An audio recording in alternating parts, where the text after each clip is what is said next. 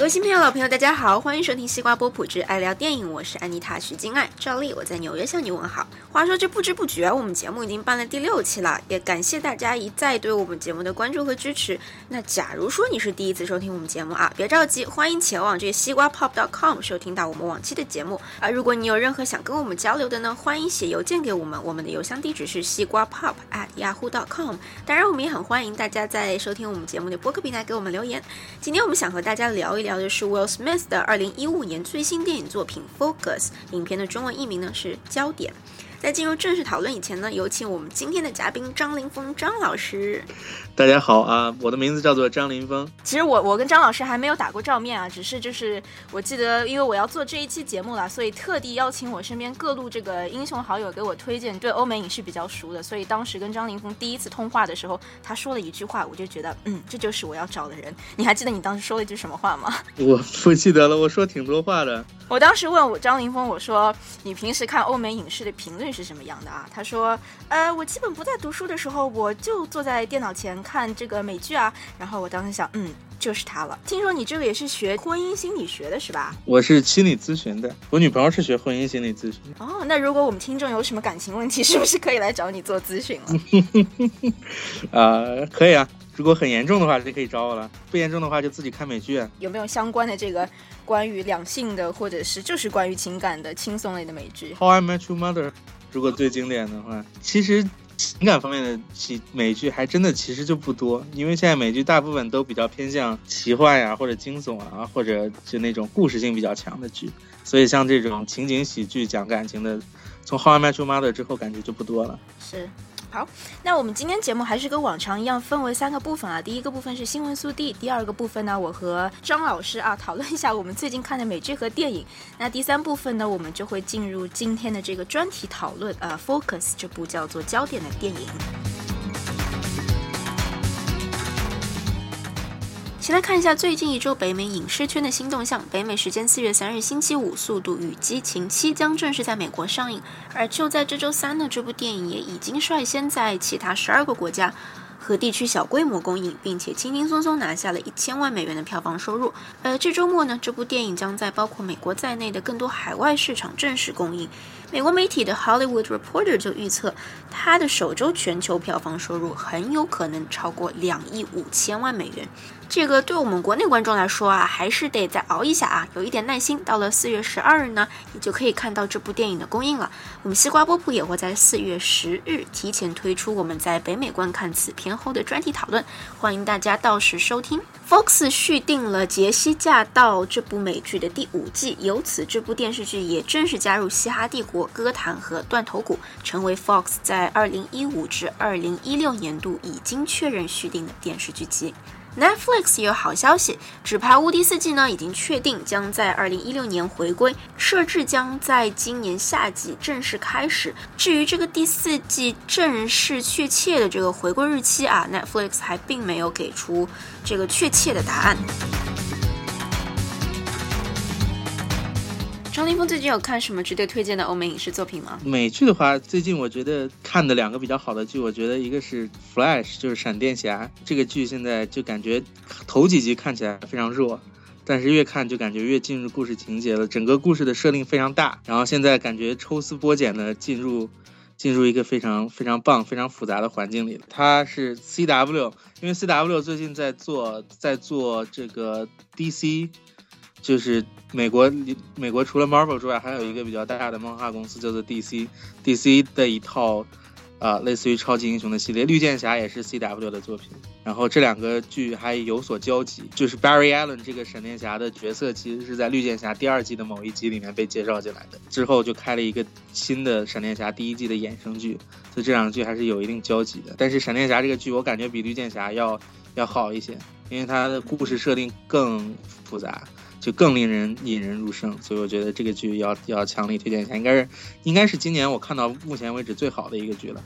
哦，好的，闪电侠大家可以关注一下。嗯，电影我觉得最近好像就没有什么特别值得值得说一说的，我感觉最近电影比较荒。我反正我反正就是已经开始特别期待四月份要上映的复仇者联盟了。还有这个速度与激情七是吗？嗯，速度与激情七啊，对，就为了保罗沃克也要看一下嘛。就大概就是这两部。最近真的除了 Focus 之外，没有什么。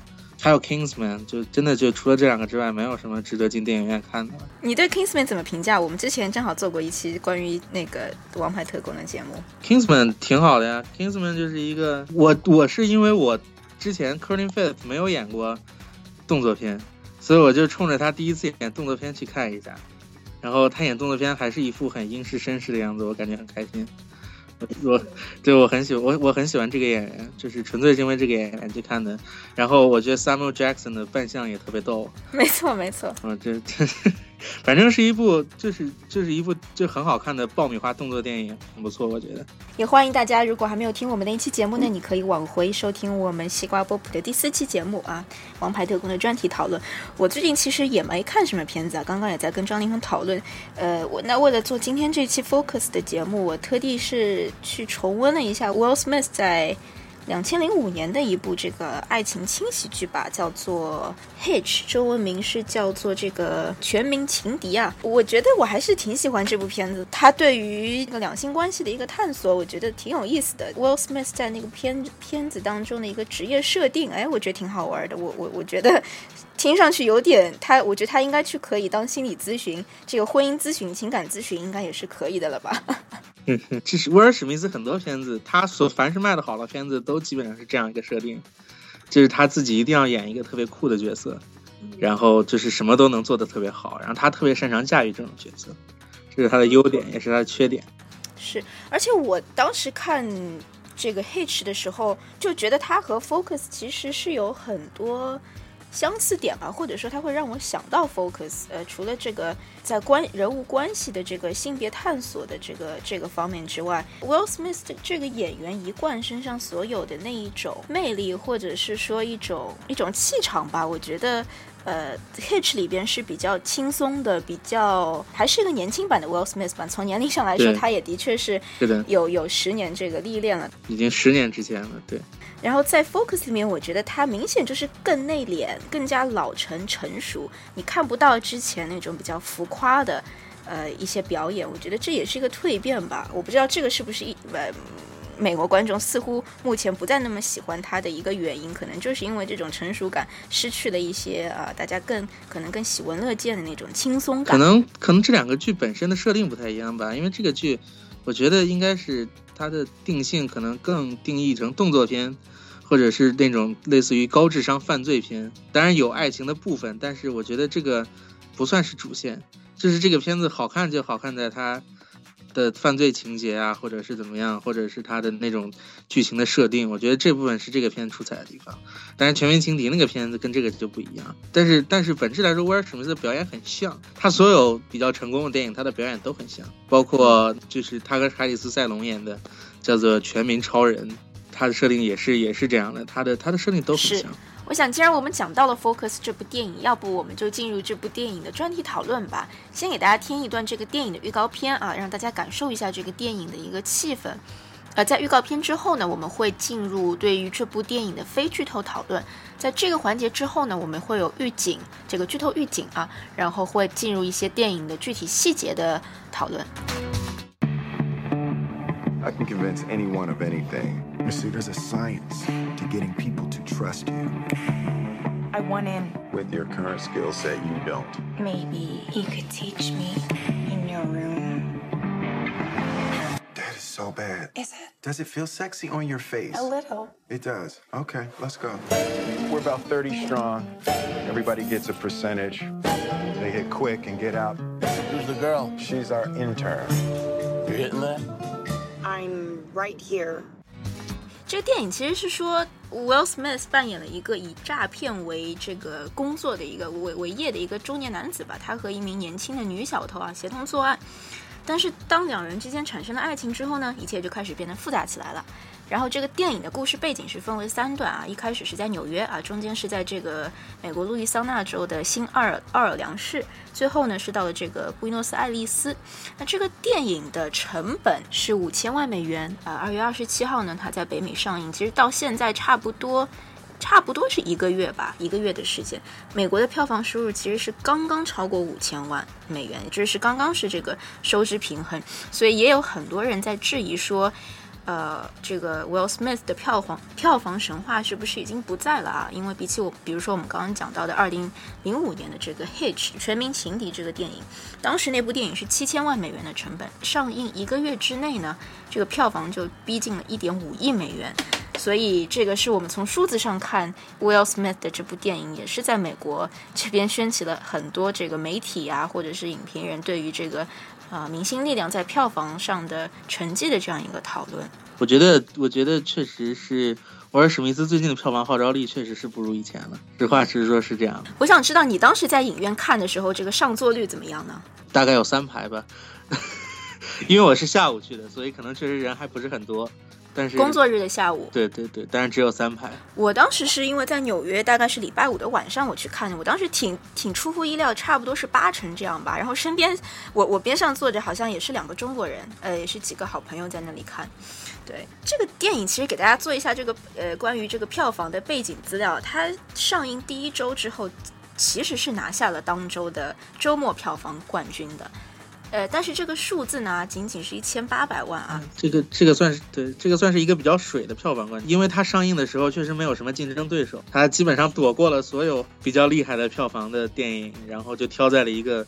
默默无闻的周末去上映，拿下了冠军，但是也并不是很显著的成绩。对，并不是一个特别光彩的这个。我我觉得他当时同时上档的还有一部这个《五十度灰》嘛，我觉得这个和《五十度灰》第一周的成绩也是没有办法相比的。Will Smith 在他最巅峰的时刻，他的很多电影都会选择在独立日这个档期，就是相当于我们中国的国庆节吧。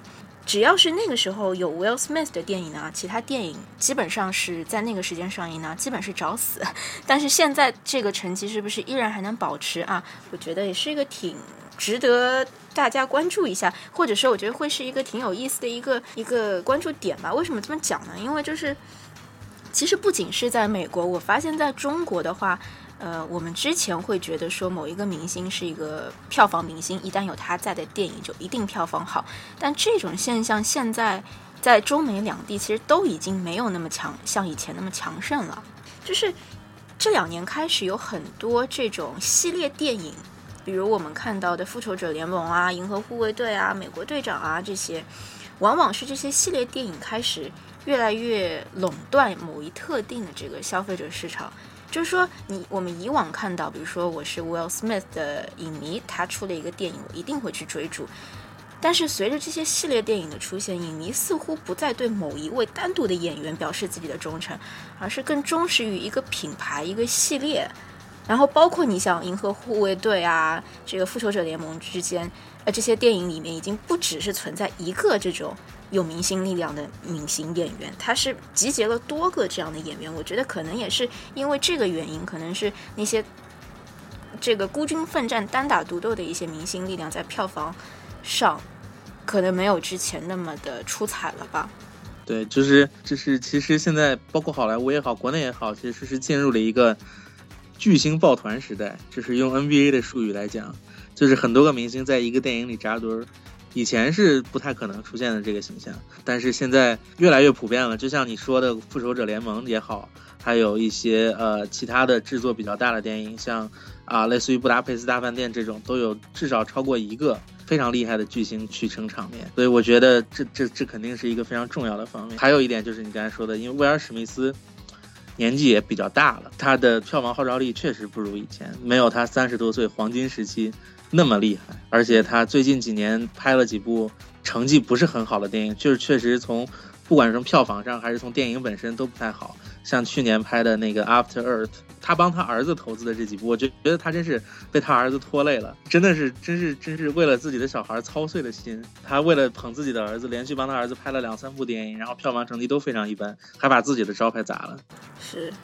爸爸去哪儿了？妈，爸爸给这个儿子做贡献去了，嗯，然后，然后这个，呃，我们刚刚讲到这个明星扎堆的这个电影啊，二零一六年呢，我是发现他已经定档了，有一部电影叫做这个《Suicide Squad》，他也会参加那部电影。然后那部电影里呢，本身是根据这个漫画改编的，然后也是集结了许多许多明星，比如这个靠兄弟连出道的这个啊 Tom Hardy。啊，还有这个来少 Jared Leto 都会出现，然后包括 Focus 这部影片的女主角啊，她也会在那部电影里和这个 Will Smith 再度合作，应该挺值得期待的。对，威尔史密斯，我觉得在美国的人气比较像刘德华，在国内的人气就是。就是真的是，虽然拍过很多烂片，但是大家还是会去看。是，好，那下面我们就来具体讨论一下这部电影啊。我先来问张凌峰一个问题，呃，总体对这部电影有什么样的感受？我觉得，我觉得这部电影其实，其实就像你说的，我觉得它给我还挺给我一种很惊喜的感觉。就是真的是看之前，我觉得这这这个电影感觉没有什么可期待，但是看完之后觉得非常好，因为它整个故事是属于一个。一个故事里面包着一个故事，然后又包着一个故事，然后感觉你在看的时候就一直有一种非常惊喜的感觉，然后整个影片的故事的设定和节奏也都非常好，所以我觉得还是很推荐大家如果有机会去看一下的。嗯，我很我很同意，我也是之前看的时候就在看之前对这部电影期待不是很高，呃，但是看完哎挺喜欢的，我就给身边朋友推荐啊，虽然。呃，身边有看过的朋友觉得啊，这部电影不怎么样，但是我很喜欢他的这个电影的城市设定，对于这个取景的选择，对于演员的选择，这个女演员员的选择，我觉得都非常能够体现这部电影所要表达的一些，像你讲的这个层层包裹的，又有爱情浪漫的元素，又有这个 crime 比较这个犯罪方面的这个，然后呢，也有一点点关于这个亲情啊，关于这个父子的关系。呃，没有上升到亲情，我觉得还是属于一个。他们两个关系还挺复杂的。对，又是对这个，我们就不先不剧透，待会儿再讨论了啊。对对，嗯。然后这个演员，女演员，我之前还真没有关注过她，然后查了之后才发现，原来她在那个小李子的《华尔街狼》有出现。这个还是偏年轻的演员吧？还是就是类似于不太不是很出名的。不过我觉得他在剧里面的表现挺好的，尤其是前后的两个反差啊。呃，另外我我自己特别疑惑的一个点就是，张凌峰，你觉得这个电影为什么要取名叫做《焦点》呢？因为就是他在他在第一次跟那个女主角见的时候，我觉得他他第一次教那个女主角，他他说 The key of this trick，他说是 focus。就是就是你掌握了别人的焦点，你就知道怎么样去偷别人或者怎么样去骗别人。然后整个故事的设定，他所有的这个他犯罪的艺术，也都是在改变别人的焦点，或者在不知不觉中把别人的焦点移开，然后来进行犯罪。不管是偷盗也好，还是还是跟那个人赌博也好，还是最后那个更大的骗局也好，我觉得应该都是有这方面的原因。对对对。我觉得你这个解读非常非常好，我之前就完全没有想到，我还在纳闷为什么这个电影要叫 Focus。对，嗯，我们刚刚讲到就是关于这个城市的选择，呃，我我个人是非常非常喜欢，我觉得这是一个非常巧妙的地方，就是，呃，影片它是前半部分，第一部分在纽约啊，然后中间的这个部分呢是去到了美国南边的这个新奥尔良市。呃，第三个部分呢是到了这个布宜诺斯艾利斯。我我我我我先就是讲一下我自己的一个感受啊。我觉得新奥尔良的选择应该是这部电影的第一个高潮。为什么这么讲？就是我们先了解一下这个新奥尔良市这个地方啊，它是位于美国南面的这个路易桑那州，也是这个州的最大一个城市，是一个海港城。这个地方可能最有名，大家最熟悉的是它是这个爵士乐的发源地之一啊。然后每年那边都会有非常丰富的文化艺术活动，比如这个电影节啊、音乐节啊、美食节啊、嘉年华游行啊，啊，在三到五月都会充斥到那个地方，所以这个地方的气息、城市气息是非常浓厚的吧，文化和城市气息。为什么说它妙呢？因为这个城市，因为它有这么多的这个文娱活动，所以呃，加之它是个旅游城市，所以有很多很多的这个高级酒店、酒吧，常年是吸引了世界各地的人来度假。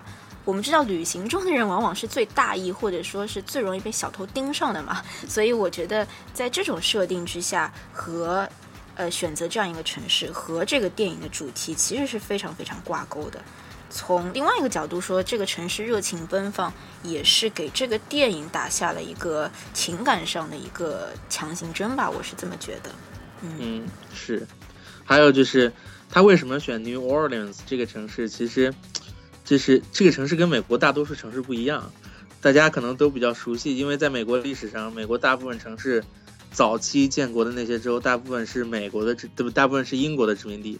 但是新奥尔良比较特别，它之前是法国殖民地，所以在美国各种城市来讲，这个城市就是我们讲这个城市逼格比较高，就是它它一些建筑有很强的有很强的法式风情，大家都喊这个地方有点小巴黎的感觉，那种沿街的那种风格跟美国这种大农村是不太一样的，就是特别具有欧洲那种小巧玲珑的感觉。所以我觉得这个城市就选的很好，就我很喜欢在这部分的街景的拍摄，因为景色本身也可以帮助这个电影更衬托出它的一些情节。对，没错。那在进入这个我们剧透环节部分之前啊，还有什么要跟大家特别这个呃分享的吗？我我就是感觉威尔史密斯这部片子拍的挺用心的，就是可以说是他经过最近几年触底之后试图反弹的一部剧，但是由于他可能抵触的太狠了，虽然拍的很用心，而且拿回了他一贯的那种能票房卖座的状态和整个故事情节人物设定。好像还是没有票房很成功的样子，所以我是挺为他感到遗憾的。嗯，那下面我们就进入这个剧的这个剧透环节啦。如果你很在意剧透，还没有看过这部片子，啊，这个是我们预警的这样一个部分。你觉得这个电影里面有没有什么特别点睛或者你特别喜欢的画面吗？就是最后他爸崩了他一枪啊，就是崩了他一枪之后才知道是他爸，就是就是就是你感觉就是就是当时那种情况，就是他被绑在椅子上，然后所有把戏都被揭穿了。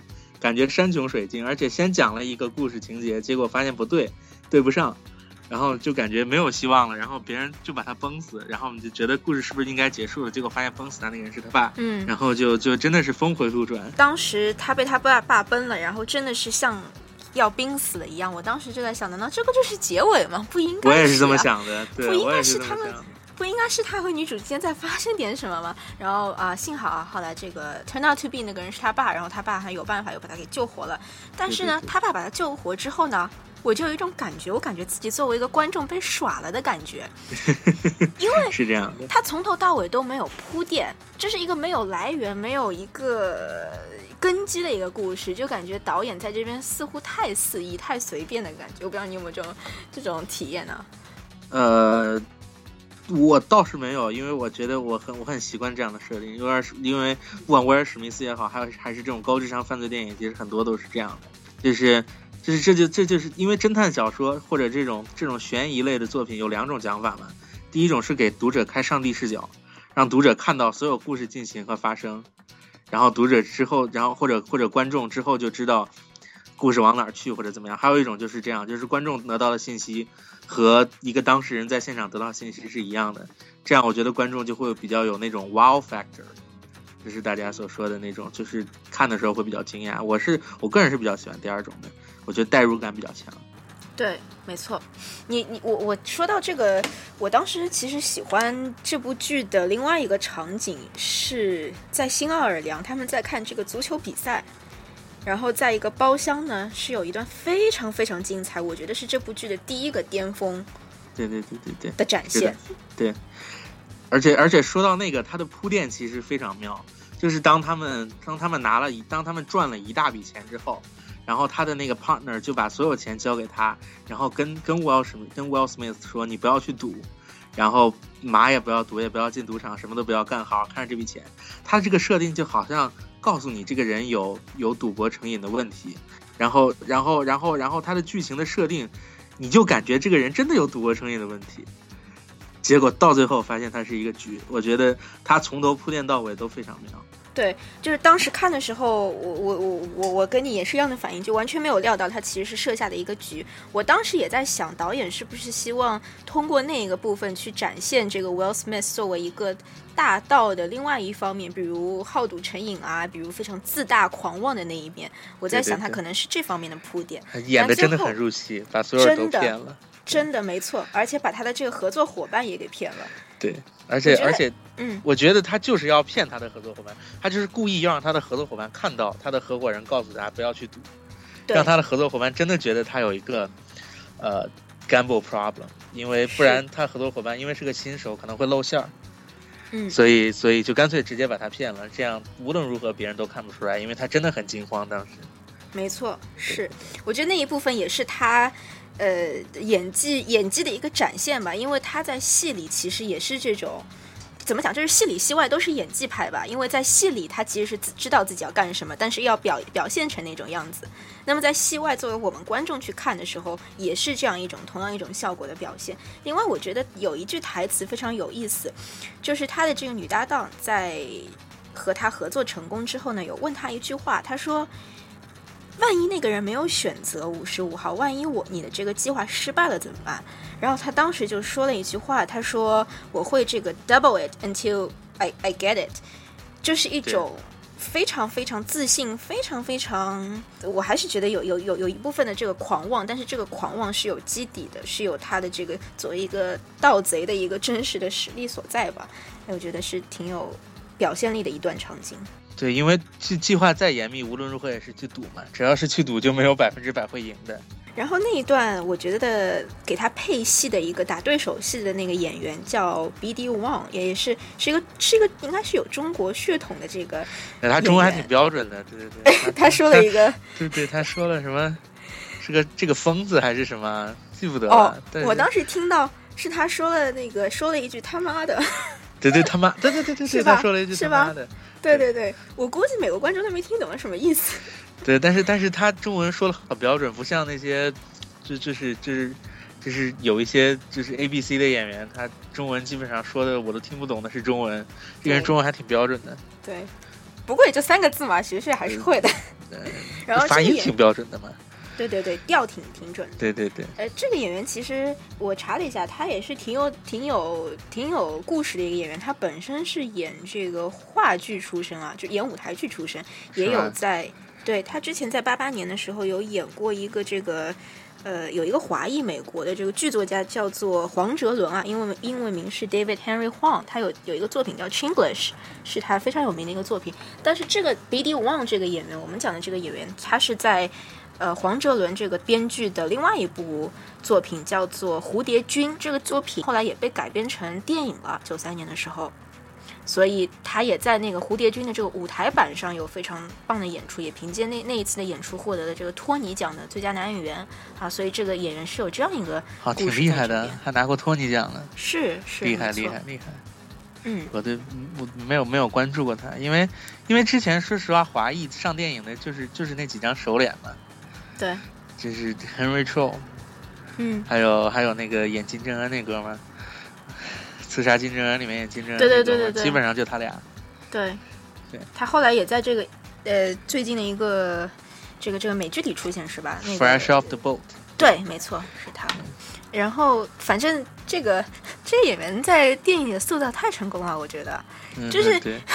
就是小眼睛，然后这个非常非常有点贪婪，甚至有点这个小色眯眯的感觉。但是你不讨厌这个角色，你觉得这个角色很可爱，对对对，就是有这种神奇的效果。对对对对，对的。其他的话，我觉得其实值得讨论的场景很多，但是我特别特别想讲一个，这个场景是我当时在看电影的时候，我就立马这个做了小笔记，嗯，这个这个片段一定要分享，就是它在故事情节的推动上不是特别重要的一个呃情节，但是从这个电影设置的画面感说，我觉得特别棒，就是在呃 Will Smith 和他的这个女搭档在还在纽约的时候，在酒店的时候有那样一幕，就是他们两个倚窗而战。啊，应该是在新奥尔良，不好意思，不是纽约。他们两个靠着这个窗站着，然后当时这个呃沿街的这个霓虹灯啊，就打到了这个呃 Will Smith 的脸上。那些霓虹灯穿穿射过这个玻璃窗之后，打在他脸上，形形成了各种各种颜色。所以你可以看到他的脸，呃，这一秒是紫色的，下一秒就是酒红色，再下一秒可能是黄色，再下一秒是绿色。我觉得那一幕从这个画面感说非常非常美。从情绪上也是一种很好的，呃，对于接下来要发生的浪漫关系的一个铺垫吧。我觉得，哎，那一幕特别特别喜欢。嗯，同意。我觉得，对，我觉得这个，这个这个导演，你有没有专门查过？没有，我我发现他没有太多的这个作品，就是太多大家很熟悉的作品。但是我觉得这个导演对于节奏的掌握非常好，就是一紧一松，一紧一松，然后把你整个人都拽在电影里面，然后一直出不去。对。没错，其实他处理的很好。是，而且他不仅是这个电影导演，他也是这个电影的联合编剧啊。这个也是他。我个人特别喜欢的一段是那个、那个、那个、那个车队老板的那个、那个、那个、那个、那个内线开车去撞威尔史密斯车之前那一段，你记不记得那个长镜头？然后放特别舒缓的电影，我都我一开始不知道他要讲什么，因为那哥们儿脸有点大众脸，然后我都忘了他是谁了。我就想，他们两个该跑了，怎么有一个哥们儿喝了两杯酒之后去开车了，然后还拍了这么长一段，结果咣一撞，发现撞的是威尔史密斯的车。我觉得那段拍挺好的。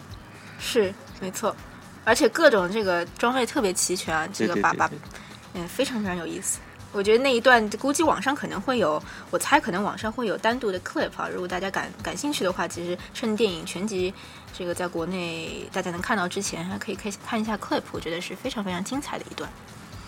其他我觉得这个电影的音乐也是挺有意思。我其实当时说实话，我我看了 trailer 想去看这部电影的很大一个原因就是 trailer 里面有一段，呃这个美国一个歌手叫 Frank Ocean，他是一个 R&B 加 rap 的一个歌手，有引用了他的一一首歌叫 Bad Religion 啊，这个坏宗教，你可以可以这么翻吧，是在那个 trailer 里面很长的一段。哎，我当时就觉得，因为我一直喜欢很很喜欢这个歌手，我觉得这个歌手给我的感觉就是非常非常新奥尔良，非常非常美国南部的那种那种，有一点呃布鲁斯，但是又有一点这种爵士的感觉。所以我当时是想，哎，这个电影的基调特别特别不错，想去看。结果发现被蒙了，因为正式影片里没那没有那个音乐，它只是 trailer 里用了一下。对对对，我有一个类似的经历，就是当时《Big Hero Six》上映的时候，嗯它也是 trailer 里面有一首特别棒的歌，然后嗯结果到了、到了到了电影里面，发现怎么样都找不到那首歌，用了一首 Fall Out Boys 的歌，然后就特别难过，然后只能以后去找 trailer 去听那首歌。这个电影还有什么其他的一些情节，你你想跟大家分享讨论的吗？我还有给我印象特别深的一个镜头是，这也不是镜头，就是一段话，就是后来他爸他他爸把他救出来之后开车，嗯不知道你记不记得开着车，然后跟他说，呃，就就是就是类似于因为你非要非要非要跟这个女的怎么怎么样，导致我们的计划。呃，有了漏洞，什么什么什么，然后这次我要把所有钱都拿走，哦，可是好几好几千万欧元，然后，嗯然后他说这次我要把钱都拿走，然后就下车了，然后就就把钱拿走了，然后末了还还还还对他儿子说了一句 "I'll see you at Christmas"，对对对，然后我就想，那个我就想，我就想，What kind of son goes to Christmas with such a dad? 是没 Just 错，so bad。对，是 exactly，就是你就会觉得这个爸爸，所以我一开始之前说亲情两个字，我我说完之后自己发现对对对，呃这完全没有亲情完全没有亲情。他们两个就是一个生意合作伙伴，就是感觉好像，我觉得，我觉得这就是也也是因为他在片子里面演了一个，他演的这个男主角不能很好的跟女主角搞感情嘛，就是他跟这个女主角刚刚开始 bond，刚刚有了一些感情的时候，他就把那个女的赶走了，你记不记得？给了他八万美金，对然后把她放在车里，然后把她赶走了，就是就是就是就是另从一个侧面反映了他这个人有 intimacy issue，就是不能很好的跟别人处理感情方面的问题。我觉得这个跟他这个、哦跟他这个从小家庭成长环境是很有关系的，因为他见到那个女主角，感觉对那个女主角挺有好感的，但是这个人很有问题，他跟。他跟他很有好感的女生讲的第一件事儿是他爷爷，他他爷爷他爸开枪把他爷爷打了。他讲了这么一个故事，我不知道大家有没有印象。对他讲了这么一个故事，说我我爸当年开枪把我爷爷打了，后来呢，他他爸开枪把他打了。总而言之，都是他爸打别人，反正他爸永远是赚钱的那个。但是但是这这个问题就不说了，这就说明他从小感觉好像比较缺爱，所以他就他就不太会爱，也不知道怎么爱，就不知道怎么处理这种感觉，所以是就还就还就还就还这这是一个隐藏的线，还挺有意思的。就我们这个学心理咨询的这个这个专家就是不一样啊，还可以嗯从这方面分析，特别特别同意。而且那一段我印象很深刻，他跟就是你刚刚描述那一段，就是他跟他这个这个女女搭档讲那段话的时候，是他们在酒店在要发生关系之前讲那段话，所以我当时在看啊之后。对，哦，是之后，OK。OK，我当时还在想，这个电影哎挺妙的，它不是通过这个 sex 的场景去吸引眼球，而是希望通过这一段是真的有那么点这个故事的铺垫，或者说推动情节的地方在发展。是的，，是的，是的。嗯，就是就是，反正我觉得这部电影很用心，就是就是，你就你不不太好把它归成爆米花电影，因为你很少看到一个爆米花电影这么用心，它的嗯。剧情的设定、情节的设定都非常好，但是只是很遗憾，他没有能够取得理想的票房成绩。对。他的用心其实包括刚刚讲的音乐，我没有具体去讲，就是他在新奥尔良市的一些场景，他其实真的是采用了呃当地乐队的一些歌。是啊，你用心不用心，我觉得是这就是感觉上是可以看出来的。因为美国有太多不用心的电影了，因为好莱坞很多爆米花电影，我觉得这部电影还是挺良心的。嗯，还有我们还有其他特别想讨论的。嗯，我没有了，你还有吗？我想说一下这个女主角，她是电影里的名字叫 Jess 嘛，然后真实这个女主角的名字是叫 Margaret Robbie 啊。这个女演员，我之前就觉得她的演技很好。为什么这么讲？就是在电影前半段，呃，在新奥尔良被骗之后嘛，她这个 Will Smith 就把她赶走了嘛。她当时其实是非常非常。呃，感觉你你会感觉她就是一个受了情伤的一个呃一个一个女性角色，手里拿那么多钱，但是她并不开心啊，就是那种感觉。但是在三年之后，在布伊这个电影切到了布宜诺斯艾利斯的时候，那个女的第一个场景就是穿了一件啊红色的这个露肩的这样一个一个 dress，然后在一个非常非常高级的一个酒会现场出现。当时我的感觉就是有一种。呃，一个女的在受了情伤之后，然后就这个，呃，变成了一个呃非常非常枝头的那种感觉，就是一种一鼓作气啊，要告别曾经不开心的过往，有那样一种感觉。所以我当时觉得这个角色的转变挺有意思，但没想到这里我们又看到一个转折。对对对，这还是个偷表的，混了这么多年。没错。没错，混了这么多年，还在从事自己的偷表偷偷表本行。就是他他们两个当时被绑在那儿，你记不记得？他们两个当时被绑在那个凳子上，生死关头，威尔史密斯还要吐槽他，说你混了这么多年还在偷表，你为什么还在偷表？特别一生致力于这个带三个表。对对对对对。嗯，然后对我觉得，而且你讲的那一段。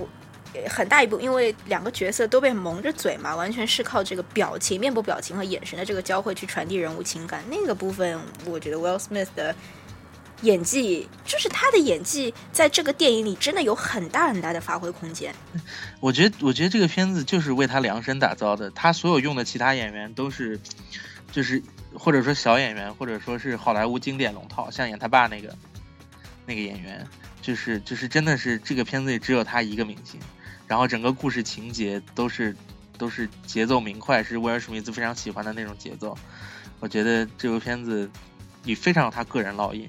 我觉得如果就可惜票房不好，如果票房卖得好的话，可能甚至可以成为他一个代表作。很同意，很同意你对这个演员的观察，但我觉得同时也是他这些演员选的非常非常好。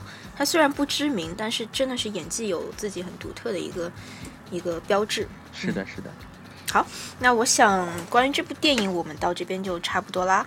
特别感谢张凌峰今天加入我们的节目，呃，第一次合作，我觉得非常非常畅快。我觉得跟你的聊天，我也学到很多很多东西，所以希望之后有机会可以再把你请到我们的节目，跟我们大家一起聊一聊有趣的美剧和欧美影视作品。哎，没问题。哎，我能预定《复仇者联盟》吗？啊，可以可以。我《复仇者联盟》，我有个朋友已经预定，但是我们可以一起聊一聊，因为我还没看《复联一》。对，你还没有看复联一，你是有多落伍啊？但是我已经把它放到我的 to do list 上了。复仇者联盟真的真的就是，就是之之就是之后大家发现原来电影还能这么玩儿啊！他花了五六年的时间准备了八部电影，对，这我觉得是一个非常成功的，就是就是可能可能是未来推动电影，就就你知道乔布斯怎么定义的手机，复仇者联盟可能会重新定义电影。真的，啊被你这么一说，我觉得。哇哦！你像你像，包括它还有很多衍生剧，有一个叫做《Agents of Shield》的美剧，嗯，我不知道你有没有看过。我听说。然后还有那个《Agent Carter》，对，也是衍生剧，就各种各样衍生剧，就是就是这个剧现在已经自成一个生态系统了，嗯，这很厉害，我觉得太厉害了。有意思，有意思。好。嗯，我会继续关注一下。谢谢你给我布置这个功课啊！没有，没有，没有，没有，没有，没有。嗯，这是强烈推荐，因为这真的，你居然还没有看，实在是太可怕了。就是有一种有一种看到山顶洞人的感觉。哦，真的，哎呀，哎呀呀，这下该脸红了，被我们嘉宾给吐槽了。